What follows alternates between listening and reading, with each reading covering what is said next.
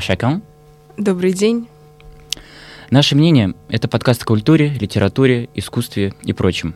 Сегодня с вами мы, ведущие этого подкаста, прекрасный Николь Дизендорф. И неповторимый Матье Крымских. В нашем подкасте мы бы хотели обсуждать различные темы, показывать разные подходы к их пониманию и как-то способствовать развитию многовариативности в общественном сознании. Хоть капельку. Сегодня мы хотели бы начать с самого позитивного, а именно со страданий, так как они представлены в культуре, литературе, и то, как они осмысляются нами, то, как они чувствуются. Ну, предлагаю тогда начать, в принципе, с литературы, потому что это первое, что придет на ум, когда э, говорим о страданиях. Вспоминаем русская классика. Ну, конечно. Вся русская классика построена на страданиях. Да, у Пелевина есть прекрасная цитата, что русская классическая литература э, в принципе показывает все аспекты невыносимости человеческой жизни. А в подкасте «Полки» если я правильно помню, кажется, Варвара Бабицкая интерпретировала эту фразу так, что русская классическая литература — это прекрасное описание э, кажется, обсессивно-компульсивного расстройства личности или пограничного расстройства личности. Ну, в целом, э, русская классическая литература, она, мне кажется, очень сильно построена на страданиях, и даже, мне кажется, та же «Война и мир» Льва Толстого непримиримо построена на тех же самых страданиях. И взять любую наверное, книгу, любое произведение русской классики, а, так или иначе мы будем наблюдать э, какое-либо страдание героя, будь любовное, будь э, какое-то внутреннее, все что угодно. Я согласен с тобой. А, еще, если говорить о том, какие бывают, в принципе, страдания, а, даже та же самая «Война и мир», там есть маленький аспект экономических страданий финансовых. Даже взять э, Анну Михайловну Друбецкую, немножечко барышня обедневшая, но свет надо держать себе, нужно жить на широкую ногу. И то, как она уже не молодая, но мозгами еще хорошо работающая барышня, в принципе, находит э, деньги на то, чтобы обмундировать сына, за которого она везде хлопочет. В принципе, как она пытается в, э, финансово как-то построить свое состояние чуть-чуть получше. Да и, в принципе, а, та же самая фраза, что у князя Ростова, старшего и у Ильи, да, у а, деньги на дальнейшее обмундирование своего сына Николушки Ростова э, объявились, появились, потому что он перезаложил свои имения. То есть а, финансовые страдания, безусловно, в русской литературе. И то, как они показываются, это просто какой-то вот, ну, щелчок. Ну, резко так, ну, надо срочно найти деньги, срочно откуда-то. Не знаю, мне кажется, никто не интерпретировал еще русскую литературу как экономические страдания, но вот э, у Достоевского в «Преступлении и наказание» в нашем любимом произведении. Да. А там вот экономические страдания, мне кажется, очень ярко выражены. Это безусловно, но нельзя забывать вот этот вот прям такой постулат убил-то не из-за денег. Ну, конечно, он, он убил не, он не, из-за денег, но все равно, мне кажется, какая-то вот эта вот экономическая вот, доля, она знаешь, присутствовала она... в э, этом произведении. Мне кажется, просто действительно никто не интерпретировал преступление наказания как экономические страдания. Знаешь, это можно сравнить э, эти экономические страдания как такая субстанция, которая позволяет еще сильнее просто вот нагнать такой прям прям зажатость. Да. Даже вот это шкафчик, в котором живет, назовем это так, вот это вот банально, это, ну, не комната. Раскольников, да, да, да, это просто шкаф. Ну, это просто какая-то коморка под лестницей. А то, как э, проходили поминки э, Мармеладова. Мармеладовой, да. Да, как он просто деньги держите на поминочке. А, и раз мы заговорили о том, что вот эти экономические стороны таким фоном, как говорится, угнетающим, еще можно а, как говорится, приплести к этому Булгакова «Белую гвардию». А пока ты читаешь это произведение, у тебя постоянно будет ощущение какой-то тревоги, как-то э, то, что страдания близки. И, как я слышал еще одну мысль, это прекрасно выражается благодаря тому, что все боятся прихода Петлюры, Но кто он, как он выглядит, никто не знает. И только вот это Петура, Петура, Петура, и то, как это Булгаков пишет, это, да, нагнетает. Давай немножечко вернемся в больше... В страдания человека, да, потому что мы как-то ушли в экономические страдания, может, может быть, потому, что, это... проблемы с финансами. Может быть, потому что это наша любимая тема на данный момент, так как И твоя любимая фраза, то, что наша финансовая грамотность — это анекдот. Это анекдот для финансиста, товарищи. Да. А, если говорить о страданиях в литературе, из недавно мной прочитанного первое, что придет в голову, это вот трехтомник, вот эти три книги «Хождение по мукам» Алексея Толстого и «Доктор Живаго». Да, кстати, доктор Живаго очень ярко выражено э, страдания в целом как всех персонажей. Да. Там нельзя выделить э, кого-то отдельно, то есть там каждый персонаж как-то либо выражает свои страдания в этой книге. Согласен, но для меня, допустим, в «Докторе Живаго» наиболее щепетильная тема — это страдания интеллигенции, которая просто банально стала жертвой исторического вот этого вот э, машины, которая все перемалывает. Ну, конечно, да, но не будем забывать, что там еще есть те же любовные страдания. Конечно, не будем а... про это а. забывать, потому что на любовных страданиях у нас строится очень много. А, даже, в принципе, любовные страдания мы будем брать э, именно любовь как Эрос, угу. э, потому что любовь еще бывает Старгея, Агапы, ну, все конечно, такое. Да. Мы возьмем Эрос, потому что банально это самое большое количество произведений, которое ну, не заканчивается счастливо.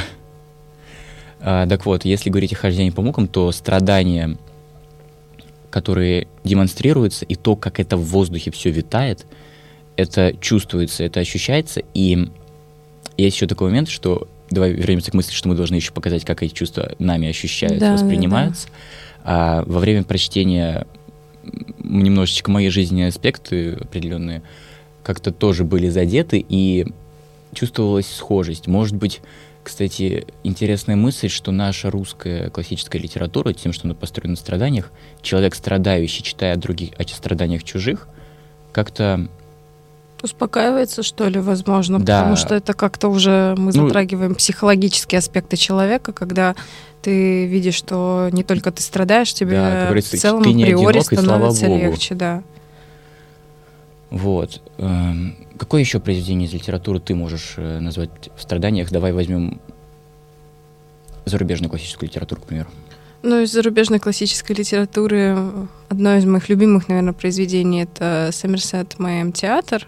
Вот, и мне кажется, там тоже очень ярко прописываются страдания персонажей.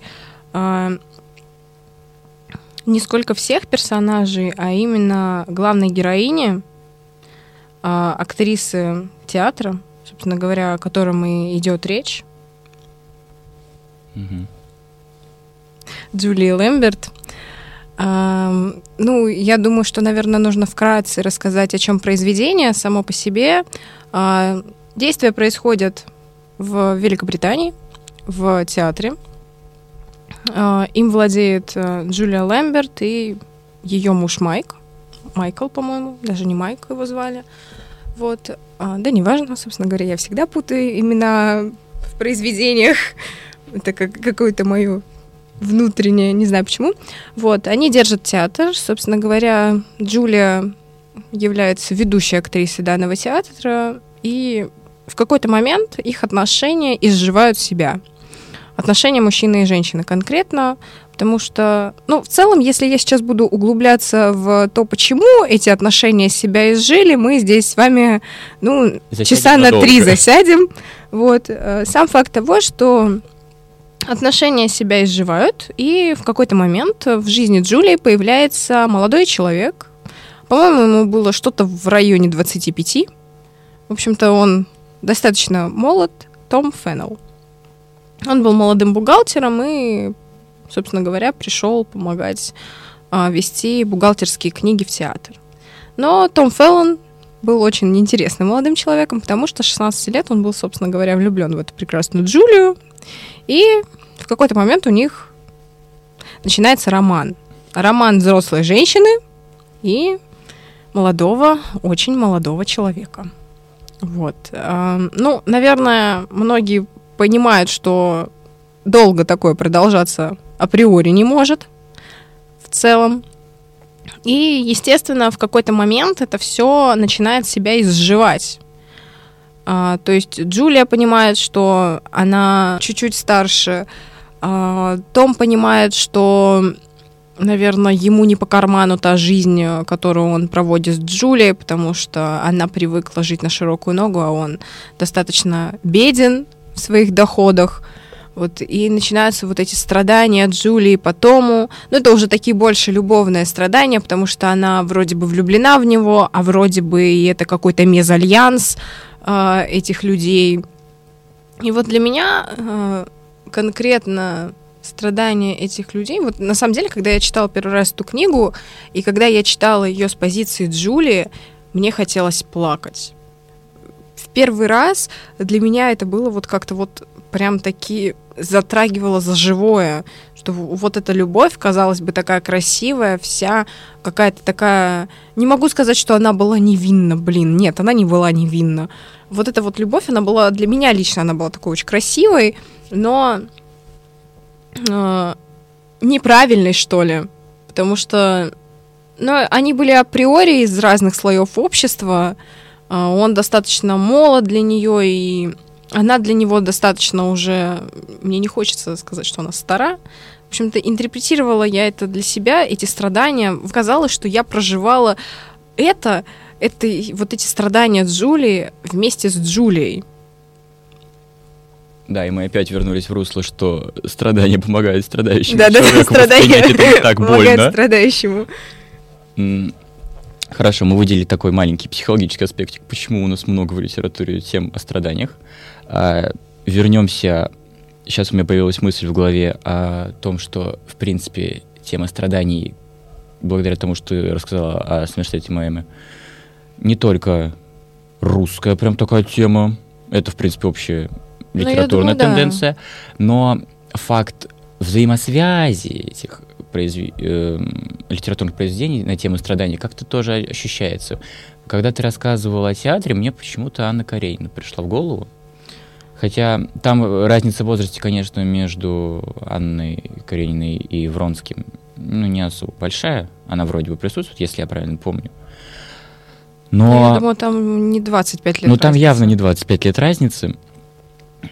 Когда я читал Анну Каренину, у меня тоже складывалось ощущение какой-то сопричастности, какого-то соощущения, сочувствия Канни, потому что я читал с позиции Анны. Как бы это странно не звучало, по мнению кого-то, но все же. И... Каждый читает с позиции того, кому близок э, тот или иной персонаж, и мне кажется, мы воспринимаем кого-то близкого себе в книгах э, именно исходя из своего характера, из своих опыта предпочтений, опыта и жизненного. моментов, которые, которые мы, мы это читаем. И поэтому мы можем прочитать тот же театр, да, например, я могу прочитать через пять лет, ну, согласитесь, я буду совершенно, совершенно другим человеком через пять лет, и позиция моя будет реально отличаться от моей, моего сейчасшнего восприятия ситуации, парадигмы, в которой находятся персонажи, парадигмы, в которой нахожусь сама я. Мне есть такой, кстати, опыт. Я читал «Преступление и наказание» пять раз. Первый раз прочел в 13 лет, потом в 14 лет два раза, в 15, в 16 и как бы с каждым моим прочтением видение менялось, ну, градусов так на 45 точно. Потому что поначалу я такой, да, человечек жертва идеи. Эта мысль у меня покрутилась. Покрутилась в голове. Потом э, мне стало интересно уже больше то, как Достоевский иллюстрирует своим словом, в принципе, эти мыслительные процессы Раскольникова, эти страдания. А вот эта интеллектуальная дуэль Раскольникова и Порфирия Петровича. Потом в третье прочтение я уже смотрел на пейзажи, интерьеры, все такое. Потому что окружающая среда тоже таким элит-мотивом страданий присутствует. А потом в мое последнее прочтения я соединил просто все свои мысли, какие у меня получились, и вот это вот стереотипно хорошо, может быть, э, для всего общество мысли русского преступления и наказания — это просто первое место в произведении о страданиях. Безусловно, роль преступления наказания, его место в литературе страданиях никто умалять не будет. Это, безусловно, гениальное произведение. Но не стоит забывать еще о других. Не только наших, но и европейских.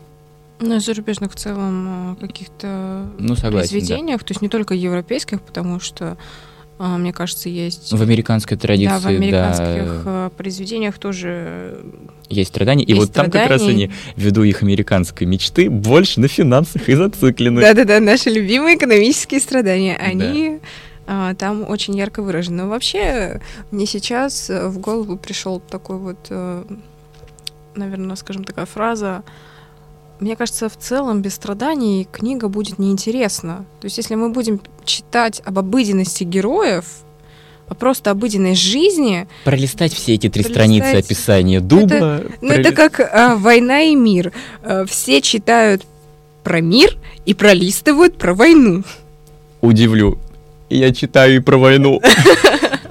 Серьезно, я читал про эту батарею Тушина, я такой, господи, нет, это прекрасно, но давай побыстрее. Есть вот этот мотивчик, что ну давай побыстрее к светскому. Ну, конечно, потому что это не особо интересно. То есть э, в любом Да. случае, мне кажется, что в литературе, что в э, кино, что в театрах нам всегда будет интересен аспект страданий людей, а не просто их обыденная жизнь. Потому что обыденная жизнь никогда никого не интересует. Обыденная жизнь это рутина, которая проходит мимо нас постоянно, и мы даже ее не, Не замечаем, да. То есть мы даже по сути не замечаем иногда вокруг, э, что происходит между нами. Ну, то есть вокруг нас. Просто вот сейчас там, например, идет снег, а мы можем идти этого не замечать, потому что это, это может быть таким обыденным. Ты помнишь, что было три состоянием. дня назад?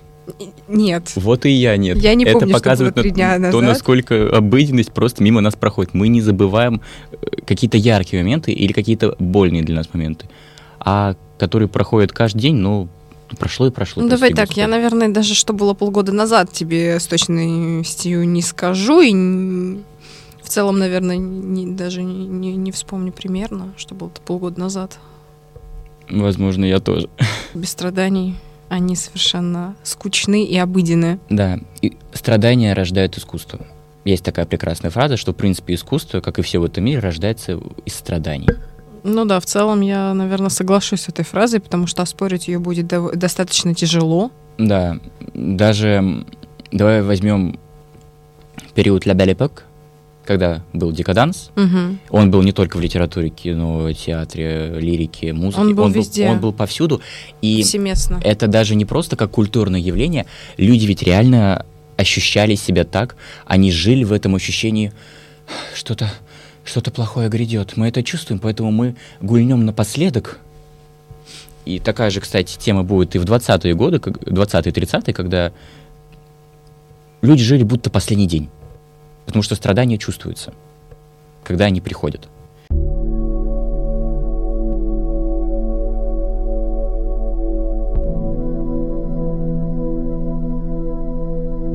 И мы потихонечку переходим к аспекту, как страдания интерпретируются социумом. Да.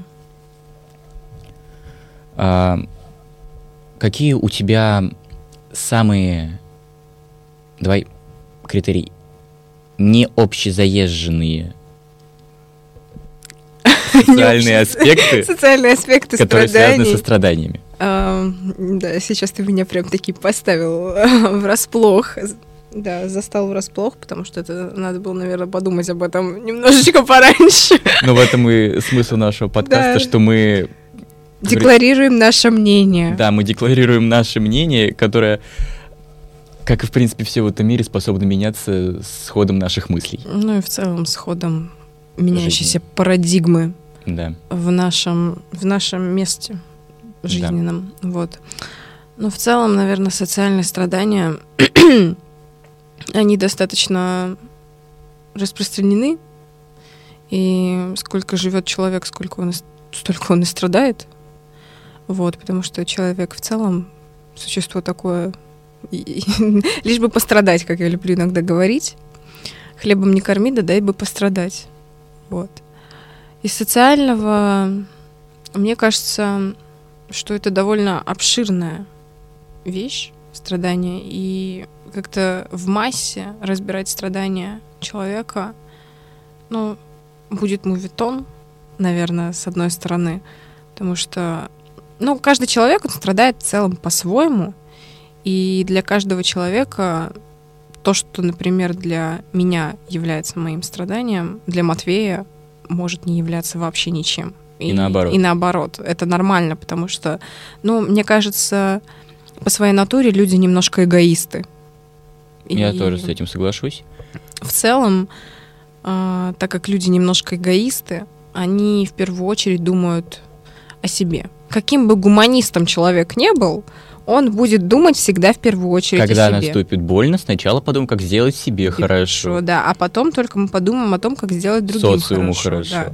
Поэтому... Вот. Твоя мысль, сказанная о том, что, в принципе, человек, каждый страдает по-своему, очень хорошо эта мысль не наша с тобой гениальная, это... Эта мысль, мне кажется, это... стара как мир. Да, даже Гетте писал, что, в принципе, у всего в этом мире есть предел, Стра... у страданий человека тоже есть предел, неважно, физический или моральный.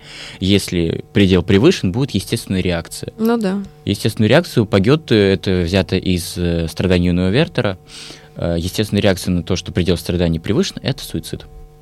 Мы ну, не мы пропагандируем. Не, да, мы не пропагандируем суицид. Ребятки, живите, живите дружно. Мы не занимаемся пропагандой таких вещей. Мы за да. то, чтобы ну, жить просто... и радоваться жизни. Но просто страдания и суицид неимоверно соплетены. Да, возможно, кстати, в этом и есть а, влияние социума на культуру и культура Возможно. на социум. Чтобы еще такого сказать, что связано с социумом и культурой. Вот чувствуешь, да, вот это вот тяжело, вот это вот да, социальное, да. потому что хочется как бы и не в свои страдания углубляться, и как-то вот э, общие страдания человека выделить Да, тяжко. вот в этом как раз и показывается сначала эгоистичность Да-да-да, вот это эгоистичность человека. человека я могу повторить э, свою мысль, которую как-то пытался ранее раскрыть, что в разную эпоху социальные страдания ощущаются по-разному. И, допустим, твою мысль соединить, что страдания, допустим, человека 19 века для человека 20 века 21, или 21, например, но не страдания совершенно. Но тот факт, что человек на протяжении всей своей истории страдал, это извините, безусловно, вспоминаем, каким тяжелым был быт. Ну, если мы вспоминаем про социальное, то, мне кажется, здесь на ум приходит крепостное право, всеми нами любимое, любимое в да, Российской да, империи. Да вот и каким тяжелым а, был бы да. до 1861 года, да и, и каким принципе... тяжелым он был после 1861 года. А когда еще наступил 1905, 1914, 1917? Давайте вспомним, да, прекрасную Первую мировую начало. Это ведь... А, наша любимая русско-японская, России нужна маленькая, маленькая победоносная, победоносная война. И вот про Первую мировую, это же наиболее масштабный яркий момент в истории, когда человек понял, насколько он способен причинить страдания и насколько он продвинулся в этом. Да.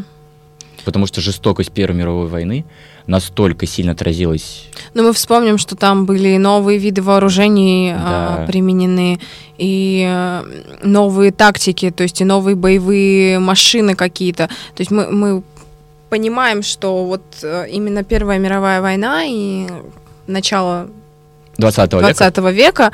Вот, это вам не, не 19 век, а какая-нибудь э, условно... Гвардия, кавалерия. Да, русско-крымская, русско-шведская война. Да. есть...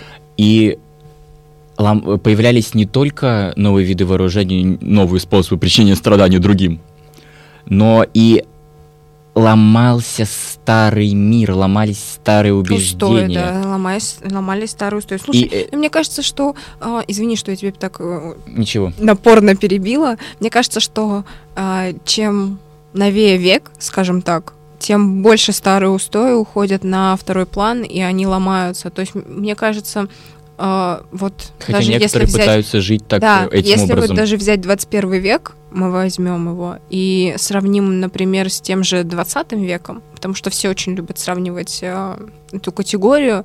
Э, ну, например, даже если я сейчас поставлю сюда свою маму, которая выросла в Советском Союзе, э, мы немножко, естественно, будем парадиг- парадигмально разными, потому что я выросла уже немножко в другую эпоху, В других в условиях. других условиях, с другими устоями. А мама, она выросла в развал советов, когда это все разваливалось, и у нее тоже немножко другие устои. Это нормально, это так и должно быть, потому что эволюция должна существовать. И вот сейчас этой фразой ты показываешь нашу цель подкаста. Мы показываем много вариативности общественного мнения. Как мы от литературы перешли к истории, к К социальному социальному. и потом к цели нашего подкаста. Это прекрасно просто. В этом и плюс того, что мы движемся по потоку наших мыслей. Да. Хотя бы как-то мы его зафиксируем. Может быть, кому-то это будет полезно в будущем. Или какую-то идею мы кому-то передадим. Может быть, э, наше мнение отзовется где-то у кого-то еще, и кто-то с удовольствием, Поймет, что он не одинок. да, в своих... э, Читая литературу о страдании, страдая, он услышит наш подкаст и такой... Я не один так думаю. Я не одинок, да, в своих страданиях, скажем так. А самое страшное для человека, который привык жить в социуме, у которого еще по Монтескио естественный закон для человека, это жить в, в коммуникации с Да. кем-либо, это остаться одному. Это очень страшно, мне кажется, остаться одному, без своих единомышленников. Ну, если мы сейчас не берем семью и так далее и тому подобное, потому что аспект, когда ты остаешься один без семьи, это другое, мы не будем это затрагивать. Я Ну. лишь дополню, когда ты остаешься один без семьи, такой вид любви, как сторге, это любовь к семье, в основном в русской Мгм. литературе и, в принципе, в литературе, но есть еще редкие проявления, это любовь гражданина К своей государству, родине. да, к своей родине. А, вот этот вот отрыв от семьи, вот это вот сторге, оно же, это не как Эрос, которая возникла из ниоткуда. Оно как-то зародилось в тебе еще с детства, и ты просто... Ну, в тебе это воспитали, эту любовь к семье, и это немножечко все равно другое, когда ты остаешься один, а, потому что вдруг э, в какой-то момент твоя семья, э, к сожалению, уходит, да, и когда ты остаешься один без единомышленников, это немножко все равно разные страдания, это немножко даже по психологии это разные виды. Разные категории, да, да. разные ка- категории, о чем как бы сейчас, если мы будем об этом еще рассуждать, Времени уйдет еще мы больше. еще засядем здесь на три Потому что часа. личный опыт присутствует. Да, поэтому, наверное, здесь в данном случае, так как мы говорим сегодня о литературе, о страданиях в литературе, культуре, а, в целом во всем, Стоит сказать, что такой аспект просто тоже присутствует. да, Итого мы зафиксировали страдания в литературе Эроса, в литературе страдания Старге, финансовые, социальные. экономические, да. В общем-то, страдания, любовные страдания. Ну, вот это да, Эрос. Да, да, да, да, да, да. В общем-то, страдания есть везде. А,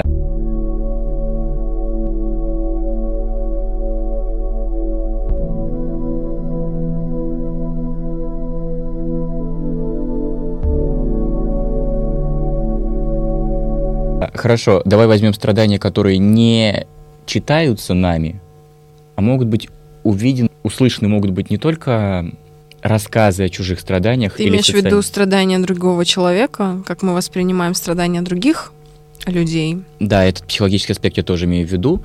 А еще показать, в принципе, что страдания могут исходить даже изображаться, показываться или как-то ощущаться через изображение и звук. А, Музыка, м- картины. Да, В мне любом случае, хочется подвести разговор к этому. к искусству в целом. Да. Если брать первое, что придет на ум, связанное в живописи со страданием, у меня это «Неравный брак» Пукерева и Леонид Пастернак «Муки творчества». Вот, казалось бы, на этих картинах ничего такого не происходит. Это не изображение баталий, это не переход э, Суворова через Сен-Гатар, это не Боярыня Морозова, где на фоне Да. лица изображены су- э, С ужасом, С ужасом, того, что да. происходит. да, насколько меняется вера. И вот опять мы приплюсовали социальное, потому что культура и социум это есть Это единая есть вещь. единое, да. Но на самом деле, вот э, насколько мы смотрим разные, потому что у меня, например, в голову, когда я думаю о страданиях в живописи, мне приходит э, Карл Брюлов и его знаменитая достаточно картина, которая э, в Русском музее в городе Санкт-Петербург. А, это... Откуда мы вам обещаем. Да, собственно. Мы благодарим Высшую школу экономики, которая позволила нам сделать. Мы благодарим Полиночку. Да, мы благодарим всех тех людей, которые сопричастны да, а, нашему подкасту. В общем-то, картина «Последний день Помпеи». Мне кажется, когда ты смотришь на эту картину, ты очень ярко ощущаешь страдания написанные. Да, это на благодаря мастерству. Да, на, благодаря мастерству, собственно говоря, Карла. Да. Важно в интерпретации страданий еще как раз вот сам творец. И вот твоя фраза «насколько мы различны», настолько мы еще и похожи, Похоже, да. как, как мы любим эту фразу.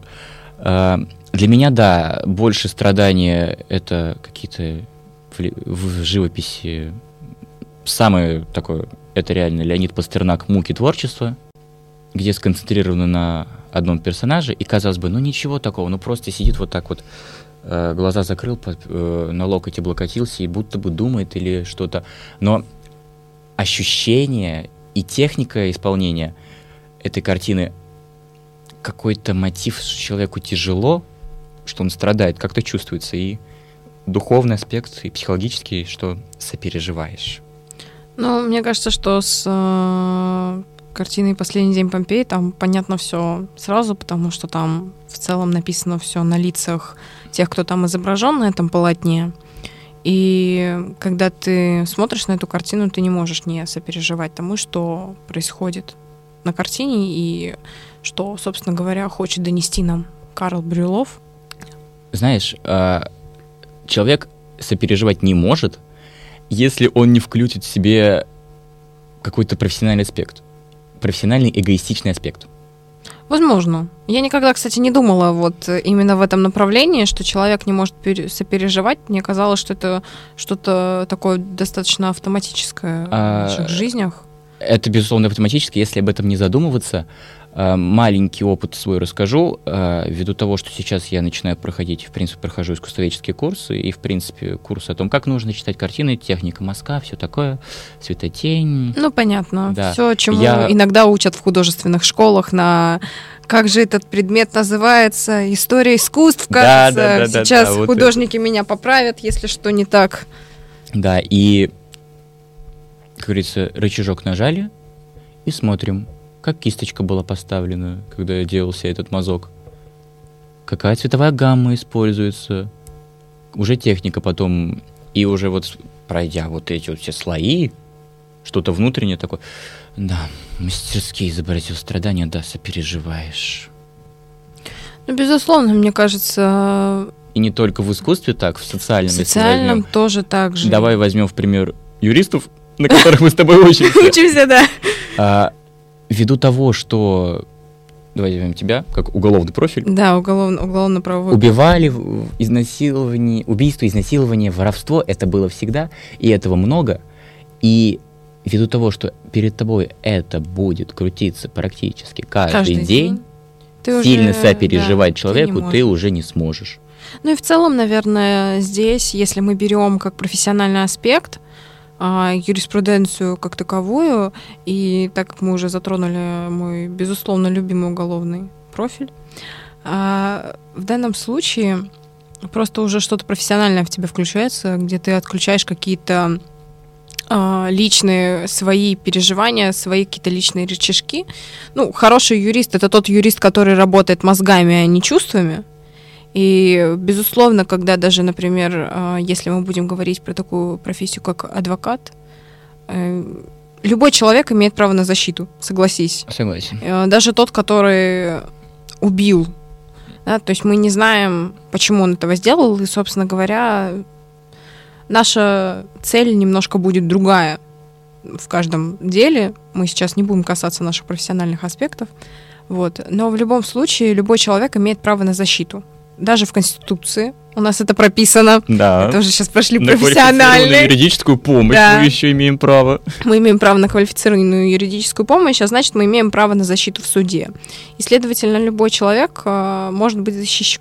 Ну и сам факт того, что убийца, ну, то есть ты когда адвокат этого убийцы, ты в любом случае должен выключить какие-то свои чувственные. личные, чувственные э, лейб-мотивы внутри потому что иначе ты, во-первых, не сможешь качественно выполнить свою работу, Опять же, повторю фразу, хороший юрист — это тот юрист, который вовремя умеет включать мозг и отключать свои... Сердечные Да. жилы.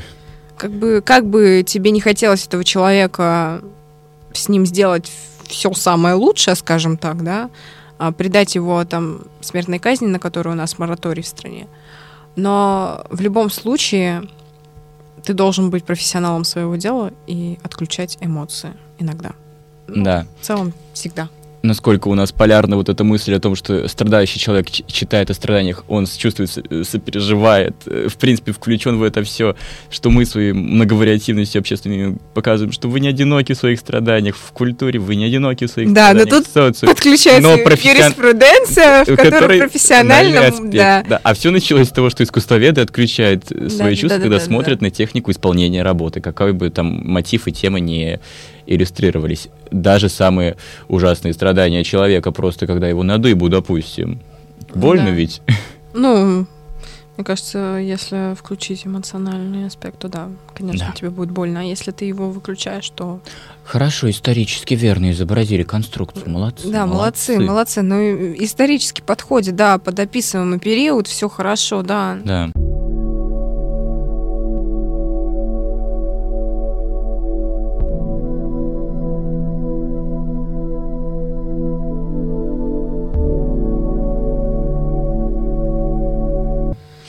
То есть мы успели рассказать о литературе, социуме, живописи. Теперь давай к нашей, вот этому всему припрессовали психологию, теперь Да. давай про музыку немного. Вот музыка и страдания ввиду того, что сейчас музыка же стала намного доступнее. Ну, музыка, да, сейчас, э, мне кажется, у каждого человека в прила- есть на телефоне приложение, в Давайте начнем с того, музыку. Когда мы идем до метро, мы слушаем музыку. Мы слушаем музыку. Не знаю, мне кажется, я 24 на 7 существую с музыкой. У меня постоянно наушники с собой. Если наушники разрядились, это катастрофа на самом деле, потому что... Будут крутиться я- мысли в голове. Да, ну не то, что даже будут крутиться мысли в голове, как-то ехать в метро будет скучновато. Вот учитывая, что у меня зачастую с собой там нет книги, и как-то иногда хочется поменьше времени проводить в телефоне, а хочется больше как-то взаимодействовать с социумом, и ты едешь, смотришь на людей, вот э, как-то это все складывается в голове. Ну и сама музыка действительно сейчас э, стала Да. доступнее, даже там, например, сравнивая с тем же 19 и 20 веком, когда были пластинки. А, а ты еще попробуй найди эти Да, пластинки. ты попробуй еще найди эти пластинки, когда доставали по большому великому блату эти несчастные пластинки, и не у всех были эти граммофоны, а, чтобы послушать ту или иную пластинку, потом появились Такое. магнитофоны, а, которые тоже были, к сожалению, не у всех. И... А сколько они стоили, ты Да, меня ну а извини. порой ходили же всем двором к другу в гости послушать эту музыку. Да. Вот, потому что там на весь, там, грубо говоря, двор было там у пяти человек, и это в лучшем случае у пяти. Обычно это два-три человека максимум. Вот и, то есть сейчас, конечно, безусловно, музыка стала для нас гораздо доступнее. И тот факт, что она стала доступнее, позволяет нам переживать наши страдания вместе с музыкой. Либо мы все плохо, страдаем, включаем, включаем самую больную музыку, что делать еще больнее. Или мы включаем музыку, которая я слушала, когда мне было хорошо. Послушаю, вспомню, может быть, мне станет хорошо. Вот здесь, ввиду того, что музыка доступна, ввиду того, что используется на, страданиях, но с двух разных аспектов, подключается психологическая ниточка, которую мы вот так вот дальше тянем, тянем. Да. Все зависит от человека, что он хочет в данный момент, приплюсовывая нашу литературу, что переживаем мы литературные, в принципе, книжные, то, как мы чувствуем себя в данный момент. От этого и зависит, пойдет он, как говорится, убивать себя музыкой дальше, или попытается воскресить себя музыкой.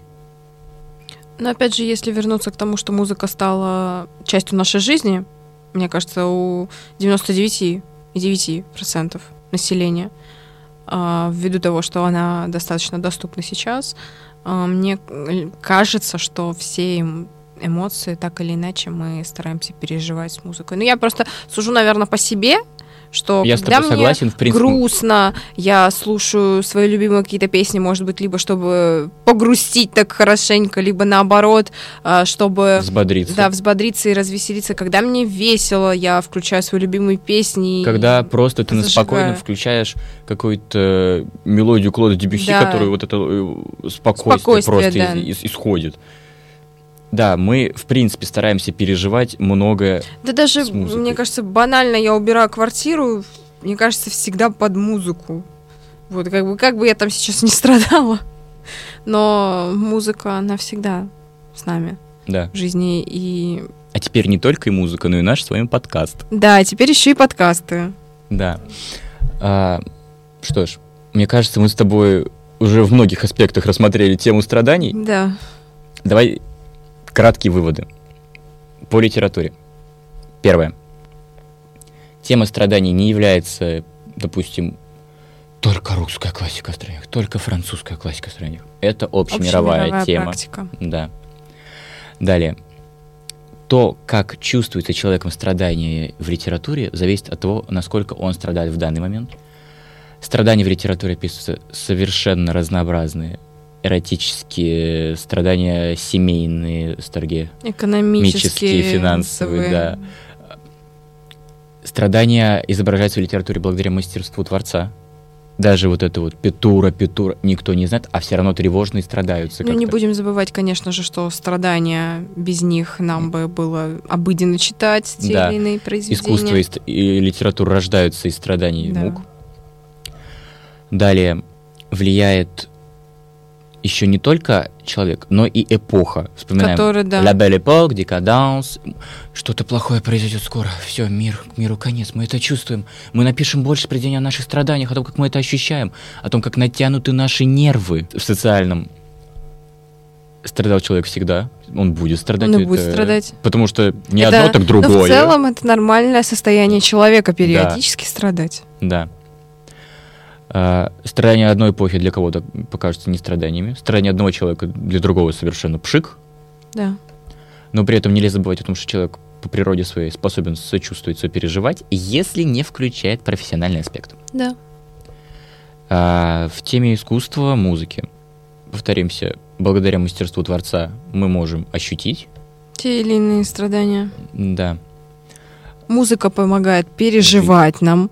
Искусство тоже, смотря на картину, да ту же самую хорошо муки творчества, какая-то вот внутренняя надежда, а потом-то хорошо будет, Да. надеюсь. Это помогает пережить. А, совершенно разные для каждого человека, для каждой ситуации картины, музыкальные произведения ощущаются по-разному, страдания ощущаются по-разному для каждого. Мы У каждого своя интерпретация каких-либо страданий. Да, и первая интуиция, что подсказывает по страданиям, то и То и да, то и то и верно. близко душе. Тот факт, что все становится доступнее, помогает нам переживать страдания. Когда ты сказала про пластинки, про доступность, это безусловно. Но давай с тобой немножечко такую удочку закинем на второй выпуск, который мы с тобой планировали про Вертинского. Да. Пластинок Вертинского после его возвращения на родину не издавали практически 90%. Ну, во-первых, потому что они э, были э, большинство записаны за бугром, как принято у нас сейчас большинство, пла- говорят. большинство говорить. пластинок Вертинского были записаны либо он стал популярен до революции, потом в 1917 году после расстрела в Москве юнкеров он спел то, что я должен сказать. Он не смог не высказаться. В принципе, творческая личность всегда высказывается при пресловном страдания. Когда человеку плохо, он всегда выскажется. Ну, конечно, да, никто не будет молчать, когда ему плохо. Если окружающая среда позволяет высказаться, всегда выскажемся. Потому что бывает ситуация, когда страдаешь, а высказаться не получится. От этого еще больнее. Вот, потом уже, да, в эмиграции у него много пластинок выходило. По возвращении на родину практически не выходило. Потому что, ну, к сожалению, советскому человеку как бы не нравились бананово лимонном Сингапуре, в в буре и танго Магнолия, палестинская танго или дорогой длинную. Немножечко не те обстоятельства были того, чтобы это публиковать. Ну, достаточно, да, потому что когда он вернулся, насколько я помню, это Третий, 43 он 43-й 47 год. умер. 43 он вернулся И, то есть это был, ну, самый разгар это был Великой разгар Великой Отечественной войны. в целом Второй мировой. Да, он был отчасти реабилитирован в культуре двумя ролями такими эпизодичными в кино. Но об Александре Вертинском вы услышите в на- во втором выпуске нашего подкаста. Мы благодарим вас за внимание. Хотим пожелать вам хорошего дня, вечера или Утро. у- утра. Нам было приятно, что вы прослушали подкаст целиком. С вами были бесподобный Николь Дизендорф. И прекрасный матье крымских. И это наше мнение. До новых встреч. Всего доброго.